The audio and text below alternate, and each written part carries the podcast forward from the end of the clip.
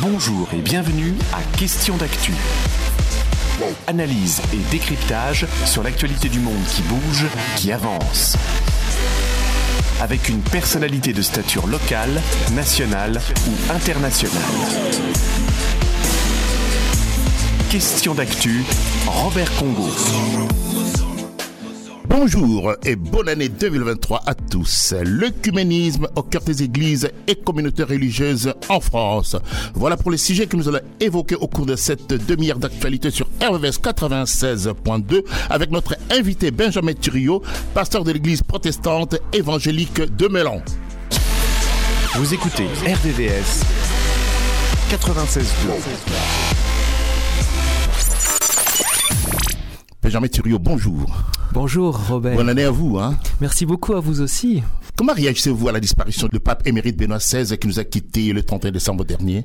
Bon, je suis euh, triste avec tous mes frères euh, catholiques. Euh, c'est jamais facile de vivre un deuil. De toute façon, la mort est un mystère qui nous touche tous. Et puis là, quand une personnalité, je dirais une grande personnalité du monde religieux part, eh bien, il y a toute une histoire qui part avec cette personne. Et donc, je suis d'abord évidemment triste avec mes frères et sœurs catholiques. Et puis, je me souviens aussi que Benoît XVI était un pape, au début en tout cas, était un théologien très grand, hein, et qui était aussi réformiste au départ en tout cas de son ministère. Donc cela me touche beaucoup parce que la réforme aussi, c'est quelque chose qui euh, m'intéresse et qui me nourrit en tout cas j'espère. Et puis euh, voilà, c'est pourrait dire un enfant aussi de Vatican II et Vatican II est un moment essentiel pour l'Église hein, et l'Église du Christ. Donc voilà, donc je pense avant tout à cela. Suivez-vous l'actualité de l'Église catholique? Alors oui, euh, je la suis peut-être plus localement avec les liens que j'ai avec notamment le père et le frère Baudouin de l'Église de la paroisse Saint-Nicolas de Melan. Et puis c'est toujours euh, évidemment intéressant. Je vois toujours, à mon sens, en tant que pasteur protestant évangélique, un peu l'Église catholique comme ma grande sœur. Et donc euh, j'essaye, oui, de suivre un peu l'actualité, euh, d'être attentif à ce qui se passe chez mes frères et sœurs catholiques. Et quel regard portez-vous sur la papauté D'abord, c'est une personne euh, importante, on peut dire comme ça, il faut reconnaître euh, cette personne. Récemment, je lisais euh, quelques textes de François, hein, le pape actuel, que je trouve tout à fait pertinent. Alors, je dirais, j'ai un regard d'abord humain et je trouve que c'est une personne intéressante, même sur l'aspect, je dirais, politique, parce qu'elle dit certaines choses sur la paix, voilà, sur la bénédiction qui est prononcée, par exemple, pendant les fêtes de Pâques, sur cette bénédiction Ubi Exactement, voilà, dans la ville et hors des murs. Hein. Donc ça, c'est toujours beau d'accueillir cette bénédiction que j'accueille aussi pour moi-même, individuellement, et puis pour ce monde. Et après, euh, donc voilà, c'est cette personne, euh, voilà, chrétienne, euh, politique, je trouve intéressante, il me semble en tout cas. Après, j'ai un regard quand même, je dirais, euh, protestant, euh, c'est-à-dire je suis plus pour la succession du texte biblique que des personnes, voilà. Mais euh, je trouve intéressant d'avoir cette personne, d'avoir ce repère-là, en disant que ça reste un homme, donc avec aussi euh, l'œuvre qui doit se poursuivre en lui comme en nous de Dieu, quoi. Et d'ailleurs, euh, j'ai toujours été ému de voir l'anneau de Saint Pierre hein, que portent euh, les papes. C'est pour se souvenir que l'apôtre Pierre a été pécheur aussi lui-même. Donc, euh, je reconnais aussi beaucoup d'humilité chez le pape et notamment chez François. Donc voilà, j'ai un regard, à mon sens, positif et euh, un regard d'humain et à la fois un regard, je dirais, d'attente aussi quand il parle, je l'écoute aussi. Voilà. Qui est Benjamin Thuriot? Quel est votre parcours? Ah, mon parcours, euh, je dirais, euh, je suis ce qu'on appelle une vocation semi-tardive. Je n'ai pas été pasteur euh, tout le temps dans ma vie. J'ai commencé en étant professeur de percussion dans un conservatoire. J'ai été musicien et ça a nourri aussi, je crois, ma sensibilité. Je suis né alors dans une église. Voilà, mon père était pasteur et donc j'ai baigné toujours dans cette, je dirais, dans, cette foi, dans cette religion protestante évangélique. Donc voilà, et j'ai toujours aimé euh, les dimanches matins. Il y a un événement pour moi chaque fois les dimanches matins depuis gosse. J'aime le dimanche matin euh, cette fête qui nous parle de Dieu, qui nous parle de Jésus. Pouvez-vous nous présenter à nos auditeurs des RVVS, l'église protestante évangélique de Melan. Oui, alors l'église protestante évangélique de Melan a 40 ans. C'est une belle église. Euh, toute église, je dirais, est belle parce que là où l'évangile est, proclamé, je trouve que c'est une belle place. Une église aussi où il y a des fraternités, différentes fraternités, différentes cultures. C'est une église qui est assez grande, euh, où il y a diversité évidemment de cultures, mais aussi d'âge. Il y a des petits comme des jeunes adultes, des adolescents et des personnes aussi, euh, je dirais, des aînés. Et puis voilà, c'est une église qui euh, tente d'être, euh, on pourrait dire ça comme ça, celle et lumière à Melan. Et c'est une église aussi en lien. Nous faisons partie de ce qu'on appelle l'Union des églises évangéliques de France. Donc nous sommes protestants et évangéliques. Voilà. Et qui sont les membres de l'équipe pastorale de votre église? Alors, nous sommes deux pasteurs. Il y a Nathalie Perrault avec moi-même. Et son ministère est plus ouvert et plus axé sur la jeunesse. Il y a moi-même en tant que pasteur, je dirais plus généraliste. J'aime assez ce terme de pasteur généraliste. J'essaye en tout cas dans mon ministère euh, d'embrasser euh, toute activité possible, quoi, tout aspect évidemment euh, spirituel et tous les aspects pastoraux. Et puis nous faisons partie d'un conseil pastoral. Nous sommes cinq et nous nous réunissons régulièrement pour réfléchir sur les voilà les grandes lignes à donner spirituelles de notre Église et comment prendre soin des membres de notre Église et comment rayonner aussi. Et puis il y a aussi un autre conseil qui s'appelle un conseil opérationnel qui est plus, je dirais, dans la réalisation. Nous rêvons un petit peu en tant que conseil pastoral et puis voilà, le conseil opérationnel met en œuvre nos rêves et, et notre vision. Et vos fidèles sont-ils tous de Mélan ou viennent-ils d'ailleurs? Alors, ils viennent d'ailleurs, pas que de Melan, mais il y en a quelques-uns quand même qui viennent de Melan et ça, je trouve ça chouette. Mais il y en a, voilà, ils viennent du Val d'Oise, ils viennent aussi, voilà, de Jusier, de voilà, de plusieurs villes autour de Melan. Quel lien entretenez-vous avec les églises ou les communautés religieuses de la région? Alors, euh, plusieurs liens. Euh, le premier lien, on a des liens particuliers avec euh, les évangéliques aussi hein, et les protestants du, du Mantois. Donc, nous faisons partie de ce qu'on appelle une pastorale du Mantois. Ça, c'est un premier lien, pardonnez-moi. Et puis, il y a aussi un lien particulier aussi avec la communauté catholique, la paroisse Saint-Nicolas de Melan, et notamment avec donc le frère Baudouin. Nous nourrissons des liens, des liens qui, qui se traduisent par exemple par une lecture ensemble. Chaque mois, on se retrouve autour de l'évangile de Matthieu et nous lisons. Voilà, des membres de la paroisse viennent dans notre église et nous partageons cette lecture ensemble. Nous écoutons ensemble, euh, voilà, l'évangile de Matthieu et puis voilà, nous nous prions ensemble. C'est un lien fort et qu'on veut aussi euh, continuer. Ce lien aussi s'est traduit par exemple par un repas. Nous avons participé le 25 décembre à un repas euh, pour euh, les Melanais, pour ceux qui étaient, voilà, je dirais seul, mais qui avait aussi envie de partager une fraternité. Donc nous avons organisé ça à plusieurs églises, avec l'église des Mureaux, hein, euh, l'ADD des Mureaux, la paroisse Saint-Nicolas, et puis des membres aussi de l'église donc protestante évangélique de Melan. Nous avons mangé ensemble et nous avons fait la fête ce 25 décembre ensemble. Et quand se tient les cultes à Melan Alors, le culte à Melan se tient tous les dimanches matins à 10h30 et c'est un culte aussi que nous pouvons suivre sur notre chaîne YouTube. Hein. Depuis le Covid, toutes les églises ont, voilà, je dirais, ont changé un tout petit peu de braquet. Hein. Nous avons des, voilà, des caméras, on peut suivre le culte aussi en direct euh, sur euh, notre chaîne YouTube. Quelle est la position de l'Église euh, protestante évangélique de Mélan au sujet de l'écuménisme? Je dirais c'est une position qui est en lien aussi avec notre union d'Église et puis aussi nos racines protestantes. On a des liens, on veut ces liens parce qu'on pense que nous, nous ne sommes pas la seule Église du Christ à Melan, évidemment, et non seulement à Melan, mais aussi en France et partout dans le monde. Donc nous sommes Église en lien avec les autres. Donc euh, nous souhaitons ces liens avec les autres Églises. Et c'est toujours bon. J'aime beaucoup euh, ce que disait euh, voilà François Claveroli, qui était le président de la FPF. Il faut lire la Bible au-dessus de l'épaule d'un autre, quoi, d'accord? Et donc c'est pour nous c'est important de pouvoir partager cela, la lecture, des lectures croisées du texte biblique. Donc euh, notre union d'églises, euh, donc les églises évangéliques libres de France, vit des liens avec les autres communautés et aussi voilà la, FPF et le CNEF aussi appellent à vivre, à développer euh, des liens avec euh, les autres communautés. Organisez-vous des rencontres avec d'autres communautés justement et des cultes écuméniques Oui, alors ça, alors ça, tombe bien ce que, ce que vous me posez comme question parce qu'on n'est pas très loin de la semaine de l'unité des chrétiens. C'est euh, dans 15 jours et là nous allons vivre là un culte. Alors cette fois-ci avec la paroisse de Verneuil et le Père Amaury et puis aussi il va y avoir notre communauté de l'Église protestante évangélique de Melan et aussi euh, je crois euh, l'Église protestante unie de Poissy. Donc on va se retrouver pour vivre particulièrement poser un acte fort cultuel de prière, d'écoute de la parole et de chant le 20 janvier prochain à la paroisse de Verneuil-sur-Seine. Benjamin Thuriot, ces désirs d'unité est-il ardent? Pour moi, oui, parce que je, je suis toujours touché par les différentes théologies. Je trouve que c'est vraiment important, euh, ces différentes théologies, ces différents regards sur les textes bibliques. Et je trouve que ça nourrit, ça nous aide aussi à nous à, vivre notre propre théologie en tant que protestants évangéliques et libristes. Eh bien, ça nous aide aussi à poser des mots. Les autres théologies nous aident aussi à poser des mots sur notre théologie. Donc, c'est fondamental pour moi. Et j'ai vraiment ce désir ardent, effectivement. On est frères, on est frères, frères du Christ ensemble. Et ça, c'est une belle famille.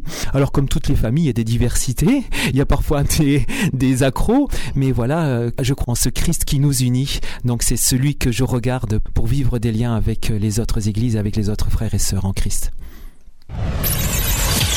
Question d'actu, regard sur l'actualité politique, économique, sociale, culturelle dans notre région, en France et dans le monde.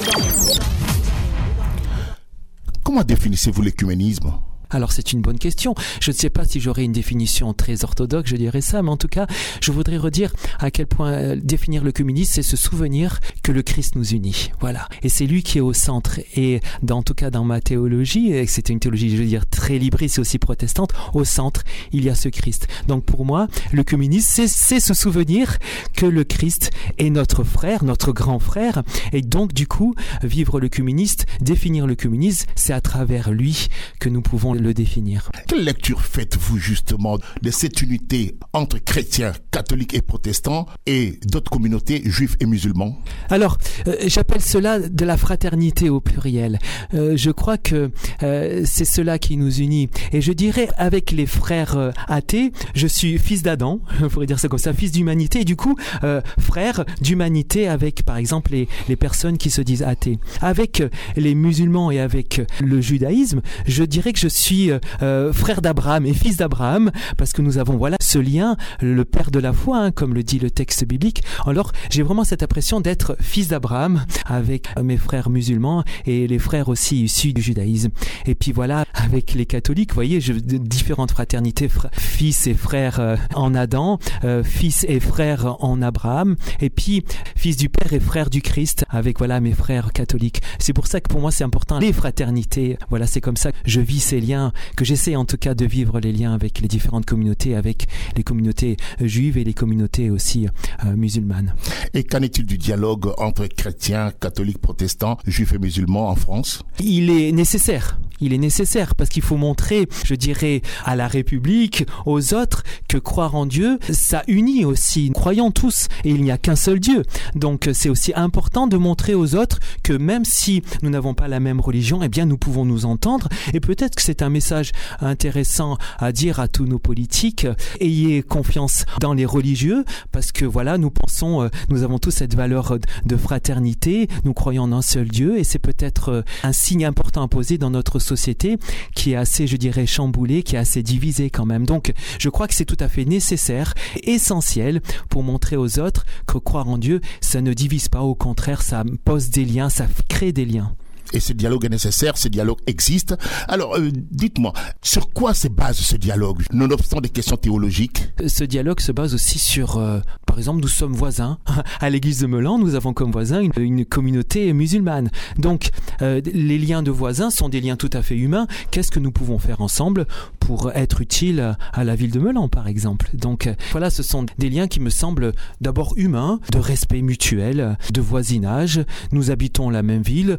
Nous sommes tous sur cette même terre, que pouvons-nous faire pour que nous puissions vivre des relations les plus paisibles possibles, des relations qui sont, comme je l'ai déjà dit, paisibles et simples aussi. Voilà, commençons par la simplicité. Et sur les questions théologiques Alors sur les questions théologiques, je crois que c'est important de garder nos positions, c'est-à-dire de reconnaître qu'il n'y a qu'un seul Dieu, et puis de dire que voilà, nous acceptons nos différences, mais qu'est-ce qui nous unit aussi? Donc j'ai parlé tout à l'heure d'Abraham, et j'ai parlé aussi de, maintenant de quelque chose. Nous sommes tous, euh, je dirais, par exemple, parents. c'est intéressant de savoir comment est-ce que voilà, comment est-ce que vous êtes parents en tant que musulman, en tant que juif et en tant que chrétien. Voilà, je pense toujours, vous savez, à cette chanson il y a longtemps de Sting qui s'appelait Russians. Les Russes aiment aussi leurs enfants, et moi ça m'a toujours travaillé. Je dirais pourquoi ne pas nous réunir et parler de la paternité ou de la maternité, de voilà comment est-ce que nous éduquons nos enfants dans ce monde qui est quand même pas facile. Et comment promouvoir ces dialogues? Eh bien, il faut pas rater les occasions, je crois. Et par exemple, j'espère qu'on pourra se retrouver là euh, en ce début d'année pour se souhaiter mutuellement des vœux, des vœux mutuels. Ça, ce serait intéressant. Il faut pas rater ces moments importants dans l'année. Et puis aussi partager aussi nos fêtes. Il y a différentes fêtes qui sont là. Il y a la fête de Pâques. Il y a aussi la fête chez les Juifs, chez les musulmans aussi. Pourquoi ne pas nous retrouver à ces moments-là pour partager, pour expliquer, pour expliquer voilà ce que nous vivons dans nos fêtes religieuses? Donc il faudrait avoir une espèce de je dirais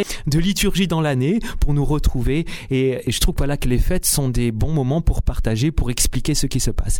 Et puis aussi, il faut dire, grâce à, plusieurs personnes, il y a aussi des lectures, euh, euh, des lectures partagées, des lectures euh, du Coran et, de la Bible qui sont là une fois par mois au Muro. Et je trouve ça aussi intéressant, se connaître. Voilà, c'est aussi ça qui est important. Parce que s'ignorer, c'est là, je crois que l'ignorance est la mère de, je crois, de tout ce qui peut faire du mal à l'humanité. Et se rencontrer, se connaître, ça permet de tisser des liens et de voir que, ah oui, euh, ben, on a des points communs quand même.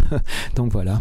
Benjamin Thuriot, vous êtes pasteur euh, protestant. Qu'avez-vous en commun avec les catholiques, les juifs et les musulmans? Ben, comme je l'ai dit, nous croyons euh, que ce qui donne sens à la vie, c'est Dieu. Et nous croyons aussi que euh, nous sommes dans les réalités avant-dernières.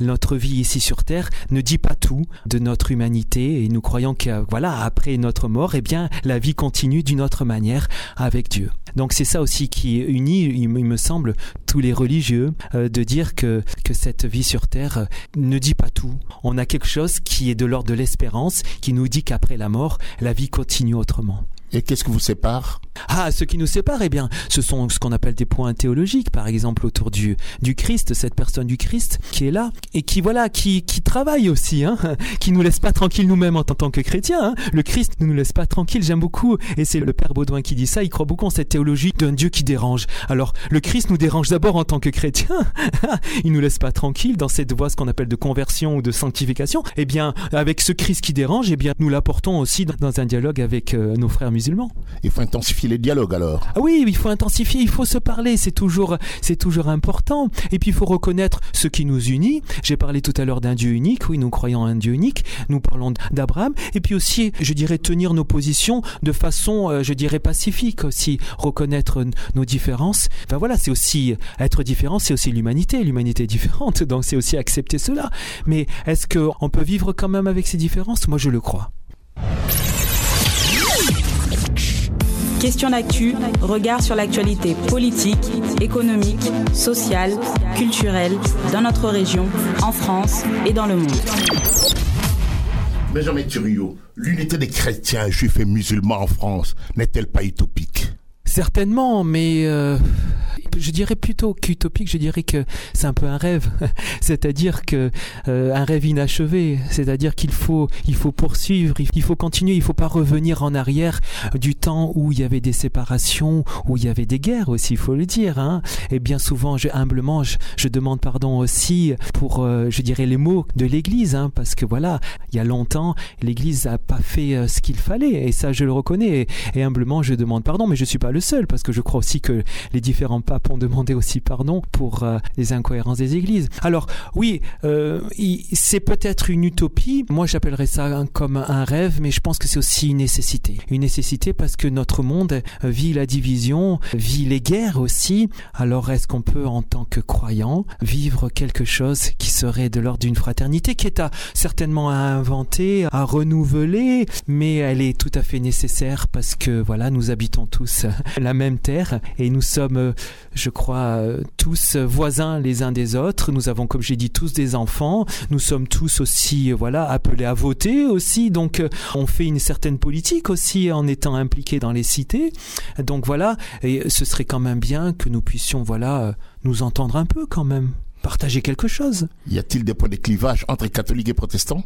Il y en a, il y en a quelques-uns. Je dirais juste un petit peu en préparant cette émission, je me suis souvenu que voilà l'Église protestante unie du Marais avait sorti un petit prospectus sur les contrastes, les contrastes entre les catholiques et les protestants. Il y en a quelques-uns, mais euh, j'aime aussi évoquer le fait que celui qui nous unit, euh, c'est le Christ, et ça c'est aussi important. Euh, ce Christ, nous avons ce credo commun hein, avec les catholiques, ne l'oublions pas.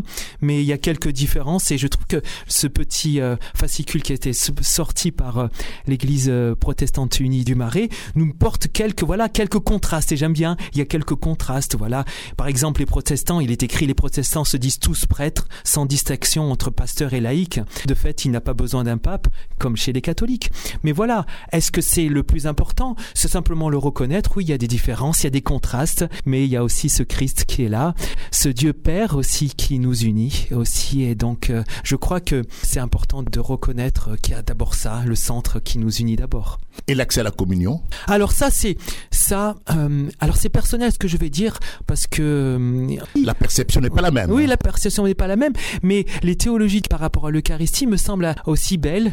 J'aime aussi la théologie luthérienne autour de la Sainte Seine, la théologie calviniste autour de la Sainte Seine. Je trouve que toutes ces théologies sont intéressantes. Alors j'ai fait le choix d'être plutôt, je dirais, protestant évangélique dans ma façon de prendre le pain et le vin ou l'Eucharistie. Mais je suis, euh, enfin, je n'en fais pas pour moi un clivage. J'ai été euh, parfois invité à la table eucharistique par des frères prêtres. Je trouvais ça beau. J'étais content de vivre ce temps-là parce que quand je prends le pain ou le vin ou l'Eucharistique quand c'est autorisé, eh bien, je regarde à Jésus et c'est ça qui est important. C'est lui qui nous unit. Mais c'est vrai que ça peut être problématique. Mais moi, j'en fais pas un cheval de bataille. Quand les gens me disent, bah écoute, euh, ne prends pas le pain ou l'Eucharistie avec nous, j'en fais pas une voilà, mais c'est pas grave. Je veux c'est, je prie aussi avec les personnes qui prennent l'Eucharistie, même si je le prends pas. Quand je suis invité, eh bien, je le prends avec ma théologie, c'est-à-dire que voilà, je me souviens de la mort et, de la résurrection, et puis j'attends le retour du Christ, je le prends comme ça. Et puis voilà, j'en fais pas une, je dirais un cheval de bataille. Je sais qu'il y a des, parfois je suis pas invité, parfois je suis invité. Quand je suis invité, c'est bien. Quand je suis pas invité, ben je prie avec ceux qui devant moi prennent la scène, mais l'Eucharistie. Mais pour moi, c'est pas un problème. C'est quoi la différence entre l'Eucharistie et la scène?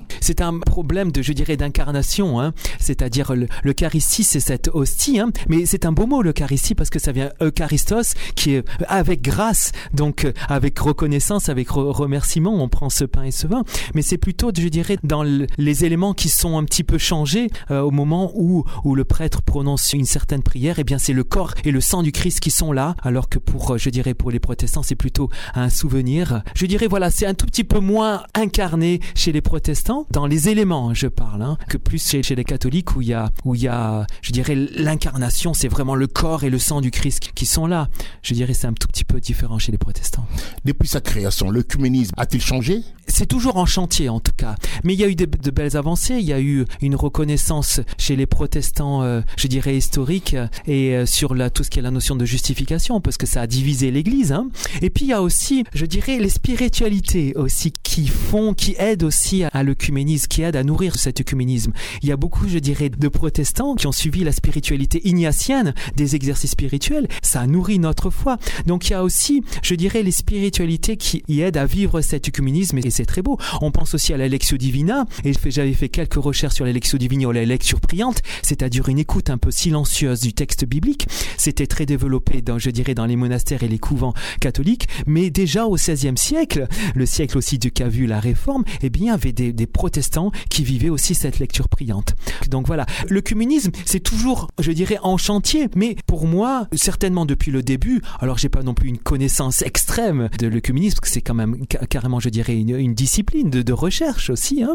Il y a des gens qui seront peut-être un peu plus euh, capables de, continuer historiquement à vous parler de l'œcuménisme, mais pour moi, c'est toujours en chemin, et d'ailleurs notre foi est en chemin, nos églises sont en chemin, donc du coup, notre humanité est encore en chemin, donc du coup, je crois que l'œcuménisme est toujours en chemin, mais c'est une volonté. Je veux pas oublier, j'avais passé il y a une quinzaine d'années avec un prêtre dont je me souviens plus le nom, pardonne-moi, cher ami prêtre, cher frère prêtre. C'était à l'époque, j'étais Cannes. Et puis, il m'avait parlé de Vatican II, basé sur le texte biblique. Je trouvais ça extraordinaire. Donc, ça me rejoint. Et puis, je me souviens, il y a, il y a longtemps, j'écoutais dans ma voiture une radio qui était Radio Maria et qui disait, voilà, le prêtre disait, mais lisez la Bible, lisez la Bible. Donc, ça, ça me rejoint aussi en tant que protestant.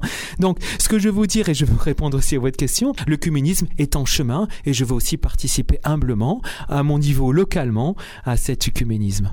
Et comment se passe le vivre ensemble dans votre église, protestante évangélique de Melan Alors le vivre ensemble, eh bien, euh, se passe, euh, euh, je dirais, d'abord dans les cultes que nous vivons, mais aussi le vivre ensemble, je dirais, à l'intérieur. J'essaie de comprendre votre question. Le vivre ensemble à l'intérieur, eh bien, c'est aussi, nous développons les groupes de quartier, nous développons des groupes de prière, nous développons aussi des repas en commun. Donc voilà, nous développons ensemble des formations. Donc tout ça, ça fait une espèce de, je dirais, d'échange, de vivre ensemble. Mais notamment, c'est assez, je dirais, commun dans les églises, en tout cas protestantes. Nous avons développé justement cette nécessité de faire église aussi là où on habite, dans les quartiers, dans les villes là où nous, nous habitons tous et chacun. Et donc nous avons développé des groupes de quartiers où on se retrouve pour partager un peu plus que le dimanche matin. Et quel regard portez-vous sur les églises des réveils? Ah, les églises de réveil, d'abord, elles viennent nous bousculer. et donc ça c'est toujours chouette. Je me souviens à Marseille, parce que ça fait pas non plus longtemps que je suis à Melan, ça fait un an et demi que je suis à Melan. Je me souviens à quel point j'avais été, voilà, enthousiasmé par l'enthousiasme, frères et sœurs des églises du réveil. Alors, que dire là-dessus? Eh bien, c'est une diversité aussi de l'église protestante, l'église du réveil. Il faut accueillir cela et voir un tout petit peu quel lien on peut avoir ensemble. Alors, pour l'instant, euh, je n'ai pas particulièrement de lien avec des églises du réveil réveille encore, mais j'attends que cela. Mais en tout cas, ça fait partie de la diversité aussi du monde protestant évangélique. Donc c'est chouette à vivre et euh, j'espère qu'elle souhaite aussi les églises de réveil avoir des liens avec nos églises. Quoi. Et pour les auditeurs de RVVS, pouvez-vous rappeler les horaires de culte à l'église de Melan Alors l'église de Melan, eh ben, notre culte c'est tous les dimanches matins, comme beaucoup d'églises chrétiennes, à 10h30 et c'est 15 avenue des Aulnes à Melan. Benjamin Thuriot, merci d'avoir répondu à mes questions. Je rappelle que vous êtes pasteur de l'église protestante évangélique de Mélan.